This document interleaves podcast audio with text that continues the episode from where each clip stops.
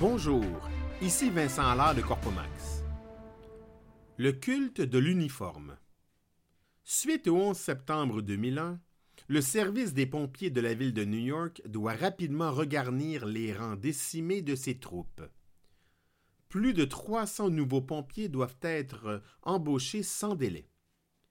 Pour attirer d'éventuels candidats, la publicité imprimée mise seulement sur deux mots héros recherchés et une photo, un casque de pompier. La division des Marines, branche d'élite de la force militaire américaine, adopte une tactique similaire. À Newark, Delaware, la vitrine du bureau de recrutement expose deux objets. La veste décorée de l'uniforme de Marine et une épée. Sur une affiche, on y lit Les rares, les fiers, les Marines. Aux États-Unis, le culte de l'uniforme est pratiqué depuis toujours par une population avide d'éblouissement. Tous veulent voir un uniforme. Dans une autopatrouille, dans une parade, sur un terrain de football, au supermarché. Plusieurs portent un uniforme. Les hommes en cravate, les femmes en tailleur, les brigadiers scolaires, les arbitres, les préposés du restaurant McDonald's, plusieurs ne veulent pas en porter. Les prisonniers, les étudiants de collège privé, les danseuses nues, les voleurs, plusieurs ne croient pas en porter. Les filles aux strings grimpants, les garçons aux pantalons tombants, plusieurs rêvent d'en porter, certains même d'en porter un autre que le leur. Par un beau dimanche d'automne, je roule allègrement sur une autoroute peu achalandée dans l'État de New York à une vitesse un tantinet supérieure à la limite permise. Au loin, je crois distinguer un véhicule policier nullement banalisé, arborant d'inertes gyrophares. Se prélassant dans la voie de dépassement de gauche, la bagnole du gardien de l'ordre déambule à une vitesse un tantinet inférieure à la limite permise. Me rapprochant inexorablement de l'objet roulant à propulsion dominicale, je remarque alors qu'il ne s'agit pas d'un véhicule policier, mais plutôt d'une automobile vouée à la protection de la faune et la flore.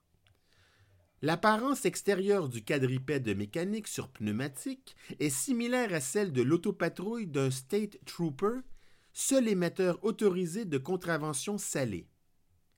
Toutefois, les inscriptions décorant l'engin gouvernemental nonchalant ne mentent pas. Sa mission sur Terre est purement bucolique.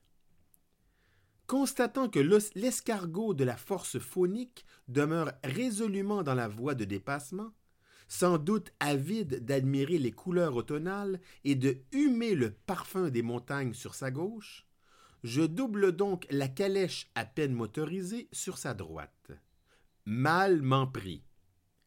Immédiatement, mon ancien prédécesseur se place derrière ma modeste monture à piston. Puis, sans crier gare, il actionne de tournoyants jets de lumière violemment rouges. Peu après, mon rétroviseur affiche la mine courroucée d'un homme en uniforme, qui se dirige vers ma portière avec arme en bandoulière et sourire absent du faciès. Ça vous arrive souvent de doubler un policier? Ma première réaction, intérieure. De doubler un vrai policier? Non, cela n'est pas encore survenu. Ma seconde réaction, tout aussi silencieuse. S'il ne roule pas assez vite, oui, ça serait envisageable. Ma réaction finale, en exagérant mon accent français. Mille excuses. Voyez-vous, mon odomètre affiche des kilomètres au lieu des milles. J'ai dû confondre les deux. Toujours aussi pourpre que les feuilles d'automne, le coloré représentant des forces de la nature me répète la question. Ça vous arrive souvent de doubler un policier? Je meurs d'envie de rétorquer. Parlez toujours. Vous n'avez aucune juridiction sur l'autoroute et vous le savez parfaitement. Mais vu qu'on regrette rarement ce qu'on ne dit pas, je demeure vraiment quoi et faussement contrit.